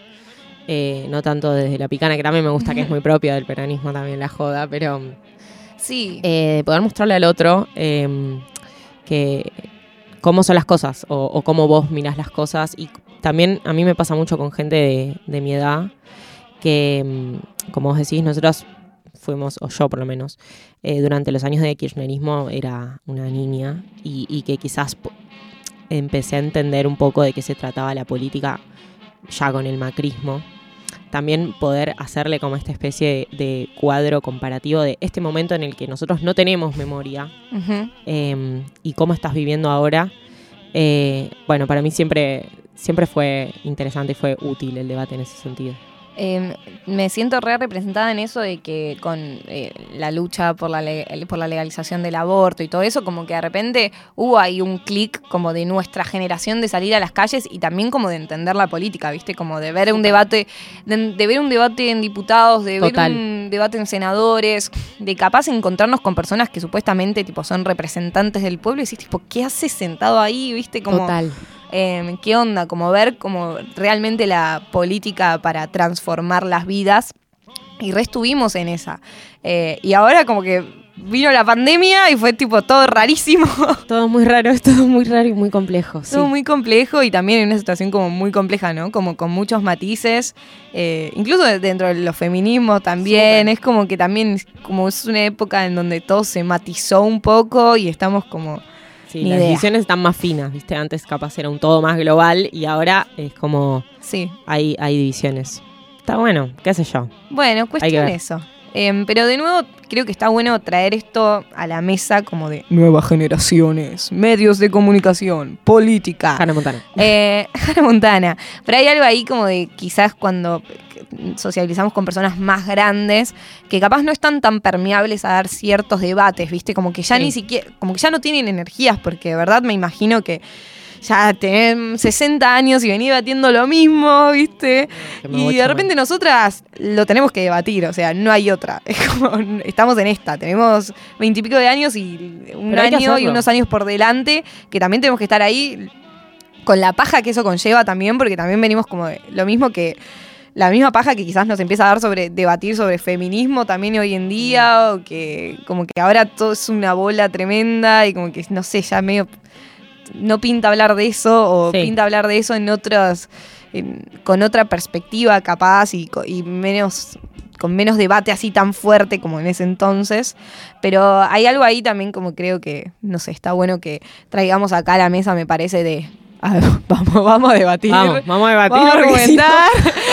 Empezó el 2023, gente. Arranca. Bueno, bien, basta. Esto es muy politizado, loco, basta. Va, pasamos a la segunda canción, recién la primera canción que eligió Mila Flossdorf. Sí. Pasamos a la segunda. Ay, Dios. ¿Cómo? Ahora, ahora acabo de eliminar todo lo que dije, básicamente. No, esto es eh, Miedo a Perderte, de Casi Ángeles, de los Teen Angels, en realidad. Bueno, a mí me ha criado Cris Moreno. Yo era muy chiquita igual, pienso. Yo era muy chiquita y veía esto.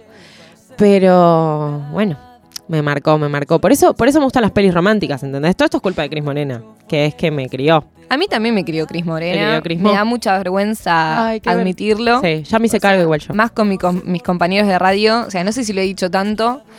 Porque yo, yo sé que hoy en día Cris Morena. O sea, es que yo hoy en día lo que entiendo, había, loco. entiendo el mal que le ha hecho a la Sí, sociedad. re- hizo un re mal. Pero es, es como un re de. mal.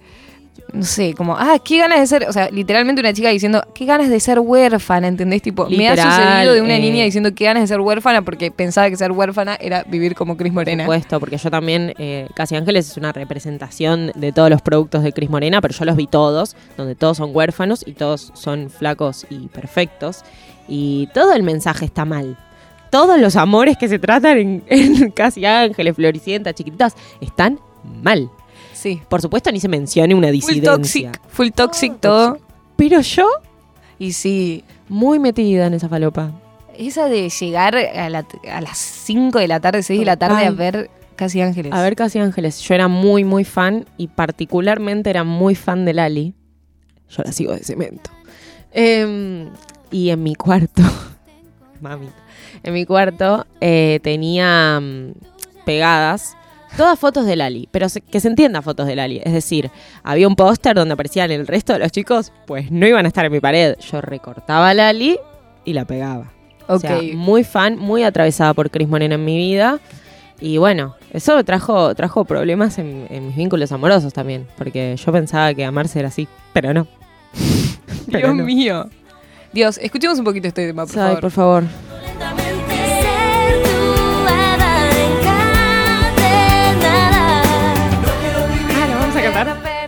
Vergüenza. ¿La sabes?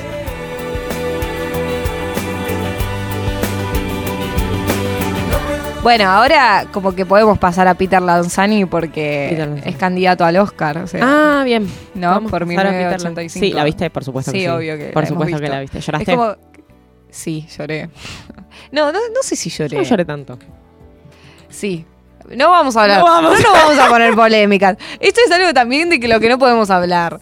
Como hay ciertas cosas que mejor no, hablar. Mejor no hablar de ciertas cosas. Mejor no hablar de ciertas cosas. Es buenísima. 1985. Buenísima. Es buenísima, es buenísima. Es buenísima, tiene que ganar todo. Buenísimo, representa re bien. Bueno. Em, Casi Maldita- Ángeles. Maldita sea. Eh, no, yo quiero decir que fui muchas veces al teatro a verlos. Obvio, re. Vi todo. Que una vez me sentí. Esto me da tanta vergüenza decirlo. a ver, Pero una ya. vez me sentí muy, muy capa por empezar el canto La Liter, La. Liter. Tipo, yo fui con mi amiga Julia en ese entonces y dije La Liter. Esto es un Liter". orgullo que vos tenés que Y, llevar. mm, y todos, todo el gran Rex empezó a cantar La Liter. Y hoy en día, tipo. No sé, ¿entendés? tipo, me da tanta vergüenza, digo, como, ¿por qué era esa persona? Tipo, me Somos muchos más de los que crees. Pasa que la gente cool intenta. mm, lo reprimimos. Sí, hay que repri- En un punto, yo también pasé por esa etapa. Cris Morena, Who. Dije, ¿quién? No, no, ni idea, no sé quién es. Pero después acepté, porque no puedo. O sea, yo llego a estar en un lugar y suena Casi Ángeles, no puedo Y evitar cantar. Y sí, hay que hacer un karaoke de Casi Ángeles, me, Me parece. encantaría. Tipo, y nos encontramos todas ahí. aparte. Nos encontramos todos a fingir demencia un poco. Un ratito, un ratito en el que se finge demencia y se canta Casi Ángeles y después cada uno vuelve a su casa a sus vidas cools.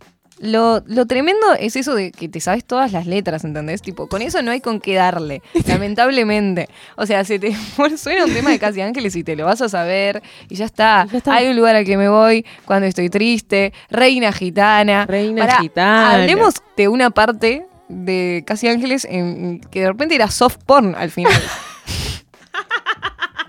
que siento que todos reprimimos también esa etapa en donde re, de donde repente coger era- era rock and rollear. Pero se puso re intenso.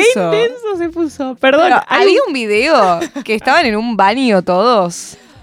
que chapan. Que Todos chapan con- entre todos, tipo entre todos. poliamor, Tipo- casi ángeles. Post- bueno, poliamor, chicos, conceptos nuevos. Conceptos nuevos. Ahora que Conceptos poliamor ya es re viejo, además. Es tipo Florencia Peña hace tres años debatiendo con intrusos, bueno. tipo, ¿el poliamor sí o no? Eu, sí, Eh. en la última temporada, desacatados todos. Desacatados todos. Fue tremendo. Yo Yo no era sé. muy chica. Sí. O sea, Sí. era bebé. Yo entiendo por qué mi mamá no me quería ver, no me quería dejar ver algunas cosas de Cris Morena. También debo decir esto, ya que nos abrimos totalmente. Sí, ahorita. Eh, alma pirata, no sé si recordás Ah, ese no, concepto no. alma pirata. ¿No tenés? El de Casi Sí, Ángeles. no, ¿eh? alma pirata, Al de tipo, la- fue una, una serie. una novela de Ah, no. Cris Morena que duró solo un año. Ah, no. Está tipo Benjamín Rojas, no sé, una Ok. cosa así. Gente Y- linda. Y yo, sí, obvio. Luisana Lopilato, Luis- creo. Ay, te iba a decir, Tipo que tenía miedo de pifiarla. Sí, si que estaba ella. tipo en un mecánico, no sé. Ah, fue la etapa soft porn de Cris muy Morena. soft porn. Estaba en esa. Y, mm, y yo, mi mamá no me dejaba ver esa serie. Y no, o sea, Y con yo hice mucho tipo criterio. una junta de firmas. Ay, no, pero Tipo, era al colegio. sindicalista. ¿Sindicalista por qué?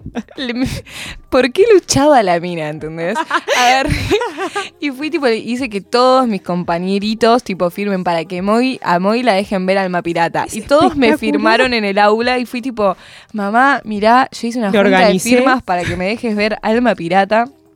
Y más esta, yo no lo voy a Es que- creer. Es que es espectacular. Y lo llevó a las compañeras del trabajo y las compañeras del trabajo también firmaron. Eh, Excelente. y ahí nada, no ¿Y sé si lo logré. Sí, pero entiendo por qué no quería que lo vea. Era tipo, Obvio, re. Era un asco, boludo, era tipo. Yo siento que mi mamá nunca entendió, como que, claro, nunca se puso a ver conmigo la serie. Entonces, como que ella pensaba que eran pibitos que cantaban y bailaban, ubicás. Y no. Y no, gente, Y a esto no. criaron. Ah, nuestra educación sexual un poco, tipo. Un poco sí, porque yo no tuve, pero. O sea, fue Cris Moreno. ¿No tuviste en el colegio de educación No. sexual? Tuve solamente la charla de Johnson y Johnson que separaban a mujeres de varones. Eso, eso es lo que me crió. No, no tuve, no tuve. Salud y adolescencia no existió. Y eso que tenés 21 años, uno quiere pensar que. Ay, sí. de es re repente- triste. Pero, Pero no. Pero Ahí no. estamos. Eh, pasamos al próximo tema que has elegido. Eh, era la marcha peronista. Después, Oh. Miedo a perderte de los Teen Angels. Sí. Y esto ¿Y ahora? Falta, de Anne Spill. Eh, ¿Conoces a Anne Spill? Sí, me encanta. Bueno, me huele la cabeza. O sea, yo una vez voy al Matienzo, tranqui, y la veo a ella, ¿viste? En un showcito muy íntimo. Tranqui, dije, uh, mira esta piba, ¿viste? ¿Qué temas piolas, qué sé yo? Mucha perfo. Me dije, a ver qué onda, bueno, me la pongo a escuchar, qué sé yo, bien. Veo que toca en Niceto, o sea, este tema lo puse porque creo que Anne Spill fue como creo que es la mejor experiencia en vivo de música que tuve. O sea, cuando la fui a ver a Niceto. Porque entendí el concepto de show. ¿Me explico? Como que quizás, bueno, sí, tenía recursos muy piolas con las luces y qué sé yo, pero no había una gran puesta audiovisual. Era ella y sus músicos y sus dos coristas recorriendo el, en- el escenario, rompiéndola toda. ¿Viste cuando alguien transmite y le apasiona? Vos lo veías, o sea, la flaca estaba apasionada por lo que hacía, ¿entendés? Y al mismo tiempo, eh, esa pasión la dejó divertirse, ¿viste? Entonces, como que para mí ese momento, como que tengo la imagen de cuando ella salió al escenario, aparte hizo un cover de Gilda, que yo amo a Gilda. Em, cuando ella salió a cantar, ¿viste cuando te, la energía te atraviesa completamente todo el cuerpo? Espectacular Anne Spill en vivo. Por Dios, si tienen la oportunidad de verla, vayan. escuchamos la canción que elige Mila Floss aquí en National Rock de Anne Spill.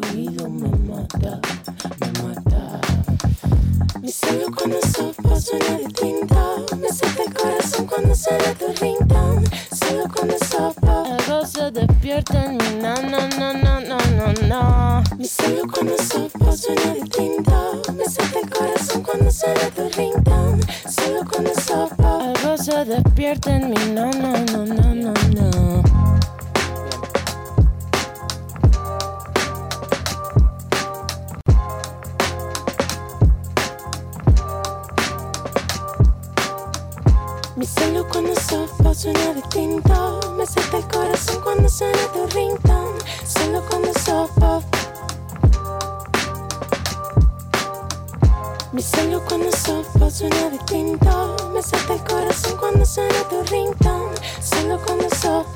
se despierta en mí No, no, no, no, no, no Verano Nacional Rock. 93. Selección. De lo mejor.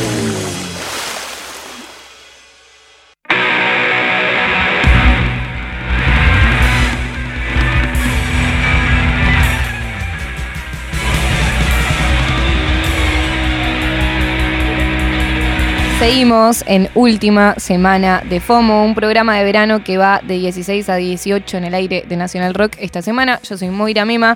Eh, hoy de invitada está Mila Flossdorf, productora radial, productora audiovisual, persona de los medios, influencer. es que bueno, ya todo se unificó un poco, creo. Eh, no encargada de la agenda cultural del programa Queridos Humanos, muy bueno, que se emitía hasta el año pasado en Vorterix o B-Word. Ahora que ya lo habían remencionado un montón de veces. Pero bueno, acá hay empatía entre los trabajadores, loco, los trabajadores y las trabajadoras. Ya hemos hablado de política, hemos hablado de Cris Morena, hemos hablado de Anne Spill, que tengo ganas de decir que eh, lo que tiene es que ella disfruta mucho y se nota como que está muy plena y que la voz la mantiene perfecta. Me encanta que fuma un montón y también Ew. eso. Como que siento como que esas personas que están muy chill, como fumando, Muy tranca, como el primer show que le avisa sobre una birra. Dijo, eh, güey, vamos a tomar una birra. Corte así. y muy que le pegaba todas las notas ¿Qué? Increíble. y cantaba Increíble. igual perfecto, como muy relajada, ¿viste? Esa, esa onda medio Amy también, medio o sea, Amy Winehouse como en Eu, sus re.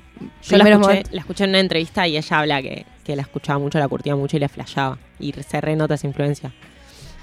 Bien, 35 minutos pasan de las 17 horas y vamos a seguir escuchando las 10 canciones que eligió Mila. Marcha Peronista, Miedo a Perderte de Teen Angels, Falta de Anne Spill y eh, ahora algo bien nacional rock, viejo, Eh, porque acá estamos, acá la está. radio nacional de rock, la radio pública de rock. Por fin llegó.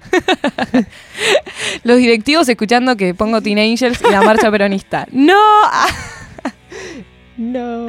Bien, eh, has elegido Charlie García. Sí, yo no quiero volverme tan loco. ¿Por qué? ¿Cómo, te, Porque- ¿Cómo es tu relación con Me Charlie? encanta, me gusta mucho Charlie. Eh, este tema particularmente, eh, no sé si vos tenés este tipo de playlist o identificados este tipo de temas, pero yo cuando estoy medio bajón y quiero levantar, tengo temas seleccionados. Este es uno porque arranca, tranca, Ok. y de repente empieza y la rompe toda. Son temas que escucho mucho cuando estoy yendo a lugares. Por ejemplo, tengo que caminar o y tengo auriculares o estoy andando en bici y tengo un solo auricular, por supuesto, porque hay que estar atentos. Em, me pongo este tipo de temas y, y me creo a mil por la calle. Así que nada, Charlie me, me acompaña mucho en esos trayectos o en esos momentos en los que digo, bueno, hay que activar, loco. Hay que activar, hay que subir un poquito el ego. Eh, me pongo Charlie y sobre todo este tema. Y la letra es espectacular, por supuesto. Yo no quiero volverme tan loco de Charlie García.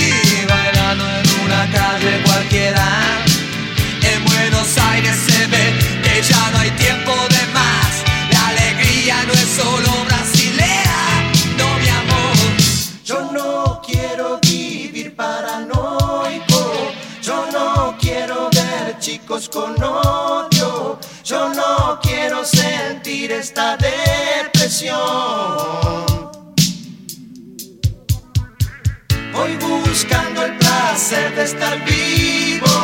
No me importa si soy un bandido, voy pateando basura en el callejón.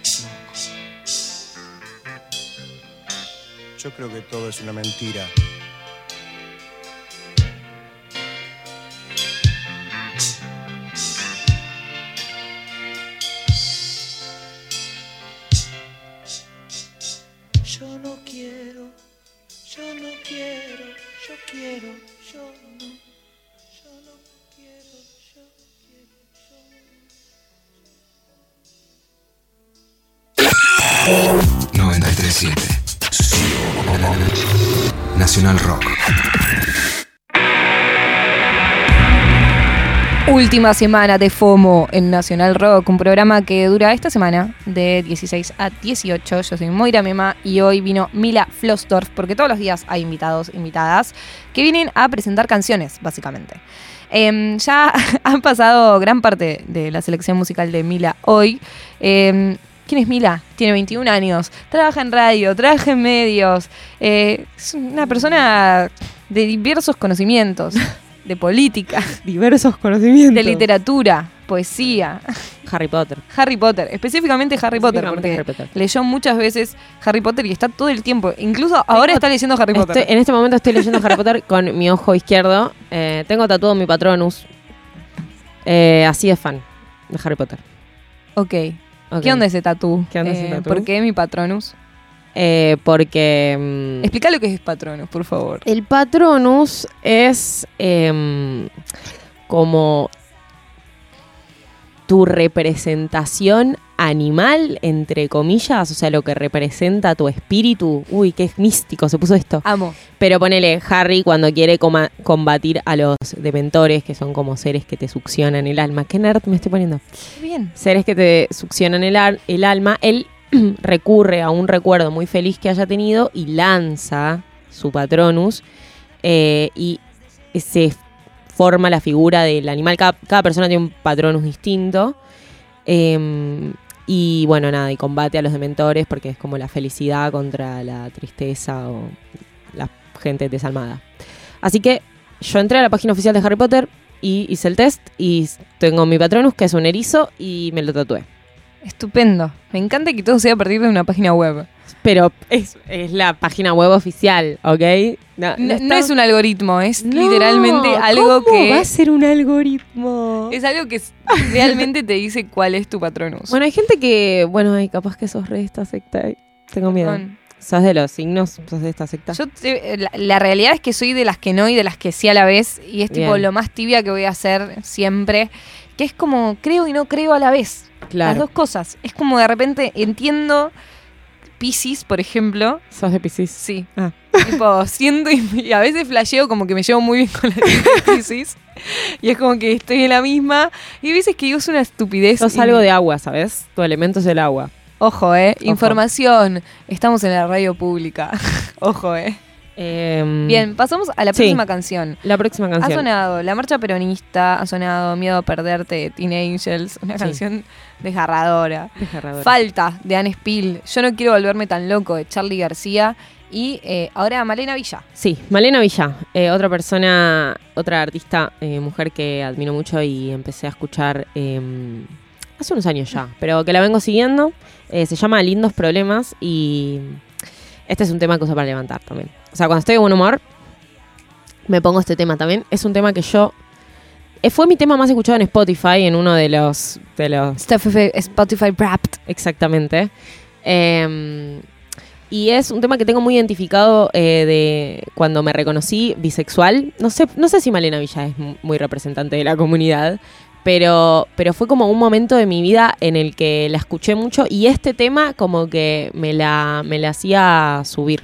Y lo tengo identificado con esos momentos, como co- algo alegre, ¿viste? Como algo liberador.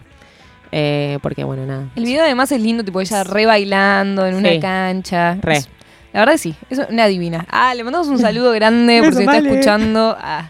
Eh, bien, lindos problemas de Malena Villa en la selección musical de Mira. ah, antes, ¿tenés alguna playlist de canciones subidoras que quieras compartir? ¿O las tenés por separado ahí dando vueltas? Bueno, después de que suene Lindos Problemas, La voy a compartir. lo respondemos acá, en exclusiva, en Nacional Rock, última semana de FOMO.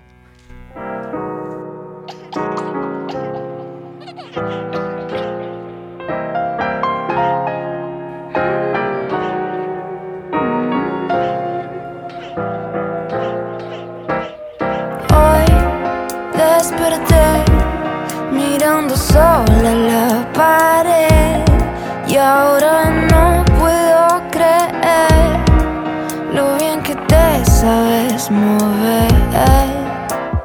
Salgo a la vereda, te encontré fumando fuera, me dijiste no hay problema, yo te sigo a donde quieras. Ey. Aunque no lo digas, desde lejos se te ve. Si quieres bailar conmigo, tienes que bailar.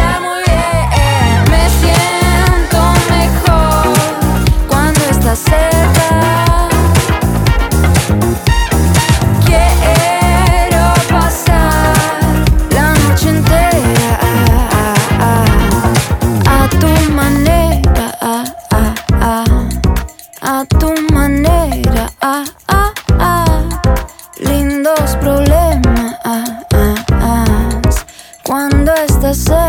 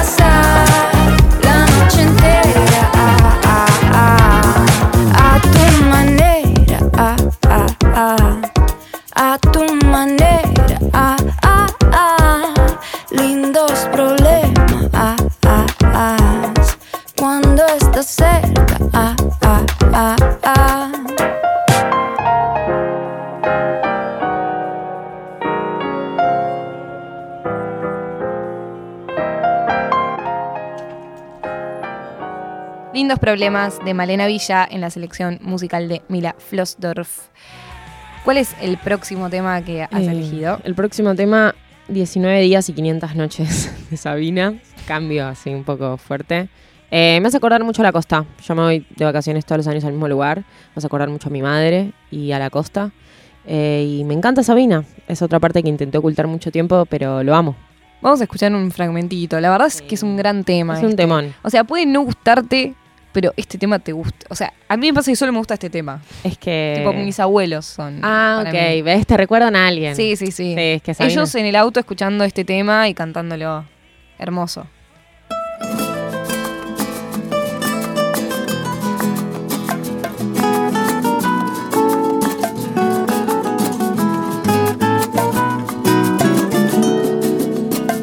lo nuestro duró. Lo que duran dos peces de hielo en un whisky on the rocks. En vez de fingir o estrellarme una copa de celos, le dio por reír. De pronto me vi como un perro de nadie ladrando a las puertas del cielo. Me dejó un neceser con agravio, la miel en los labios y escarcha en el pelo. Tenía razón. Mis amantes, en eso de que antes el malo era yo, con una excepción. Esta vez yo quería quererla querer y ella no, así que se fue. Me dejó el corazón en los huesos y yo de rodillas. Desde el taxi y haciendo un exceso me tiró dos besos, uno por mejilla. Y regresé a la maldición del ¿Quién te conoce, Zetangana? Ah, ¿Quién te conoce si tan gana? Jamás podrán, pero todo bien igual con Zetangana. es un temón. O Es sea, un temón. la letra. La letra. Chicos, la letra. Es espectacular. Bueno, hay algunas letras de Sabina que son un poco cuestionables, pero Obvio. otras. Separamos otras épocas, separamos Basta, obra del disfruten un artista. poquito. Disfrutar las canciones. Sí. Dios, Dios. basta. Bueno, hemos, nosotros somos una generación que ha, ha re- ha resufrido toda esa época de Sí. cancelación intensa, que fue necesaria, Sí. pero ahora es como que, bueno, también de nuevo, matizando todo. Matices, eso iba a decir, matices, total. Matizando la vida con Mila Flossdorf. Em, te quería contar algo que estamos hablando fuera de aire y que quiero decirlo. El fin de semana fui a un lugar que se llama Buda Bar en el barrio de Palermo, sin Bien. querer, o sea, fue solo quería bailar reggaetón. Era el lugar que tenía a mano Sí. el viernes a la noche. Y fui y a una amiga no la dejaron pasar por usar eh, shorts deportivos. No, bueno. Eh, y La me empecé prehistoria. y me le dije de todo al chabón. Está Tipo, bien. Me, me saqué, fue, y lo quería compartir con vos y con el oyentismo que no vayan a Buda Bar. Y el argumento era, mira el cartel, y decía, eh, vestimenta elegante sport. ¿Qué carajo? ¿Qué es el elegante sport? ¿De dónde Nadie salió? entiende que es elegante sport. Aparte, ¿qué? O sea, ¿qué? ¿Cómo no me vas a dejar pasar por cómo estoy vestida? No entiendo. No entiendo, posta. estamos en 2022 y los de la fila, tinchos, ah, ¿viste? Ajá. pero en su mayoría tinchos, también tipo, no, está bien que haya... O sea, Bueno, defendiendo listo. eso. Listo. Y yo tipo decía, es literalmente discriminador y yo le empecé a decir, ¿por qué? Ponele, ahora escuchás artistas onda Duki, Nicki Nicole, todos Sí. usan ropa deportiva. Si vienen acá no van a dejarlo pasar. Uy, muy buen argumento. Nada de eso. Y también lo puteé un poco al señor de la puerta. Sí, Lo admito, que me, Bueno. me envalentoné. pero bueno. Eh, pero después empecé con de los argumentos. Le dije, sos un discriminador, no te das cuenta, literalmente estás discriminando. Y el tipo, mira el cartel, elegante sport. o sea, su respuesta era mirar el cartel nada más. Sí, que era elegante sport. Muy Bien, básico. pero bueno, nada. Todo esto porque vamos a presentar una canción medio bailable Sí. eh, de tu selección. Sí, la única quizás. Es la más bailable Sí. de todas. Eh, Gilda, porque la amo profundamente. Es mi religión. Eh, una clásica traje, traje paisaje de Gilda, eh, porque es la que me pongo para bailar frente al espejo. Y la amo mucho a Gilda, me gusta mucho la cumbia. También me hace acordar a, a mis primes que aman la cumbia. Así que es todo.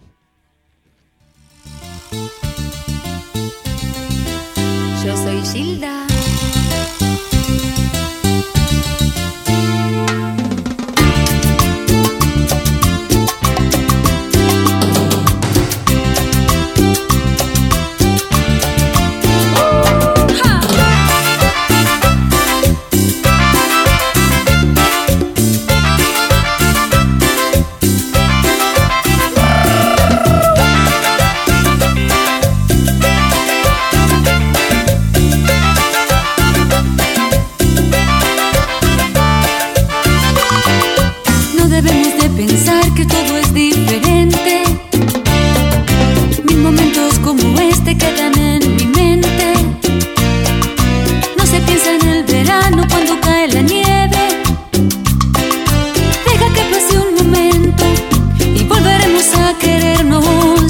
La lógica del mundo nos ha dividido.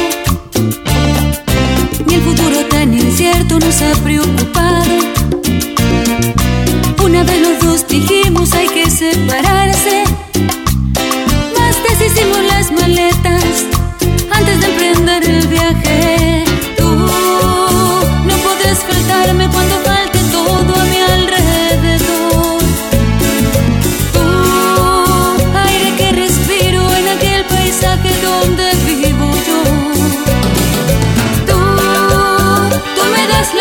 Que se necesita para no marchar.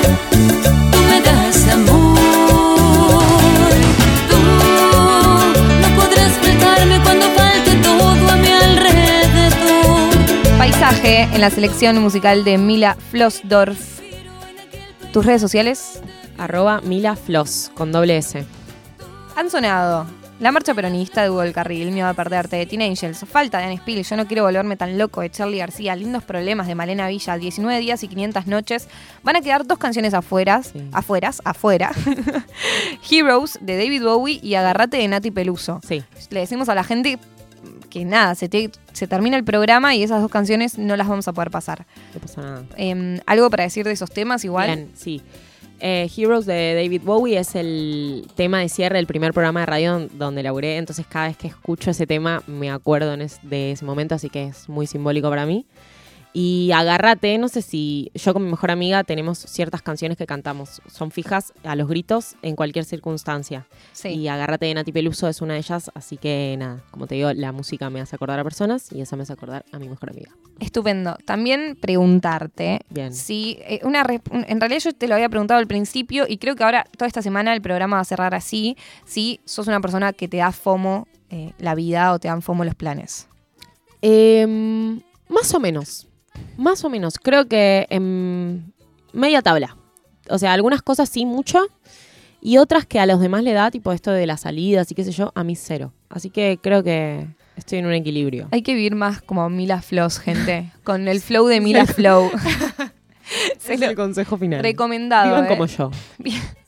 Me encanta, sí, súper autorreferencial. Vivan como nosotras. Ah, viste, ella también se- quería ser más autorreferencial. Bien, eh, y cerramos con la última canción, que es Había una vez de Sí, Indio de Solar y los fundamentalistas del aire acondicionado. ¿Algo para mencionar? Eh, me encanta la letra, eso es todo lo que tengo para decir. Me gusta mucho la letra y estoy enamorada de, de esa poesía. Así que eso es todo, por eso la elegí. Estupendo. Esto fue última semana de FOMO, de 16 a 18 por Nacional Rock. Es, esta semana va a estar. Yo soy Moira Mema. En la producción Lali Rombolá. Mila Floss nos visitó. Nos encontramos mañana a la misma hora que vienen de invitades eh, les integrantes de Zacatumba. Así que vengan.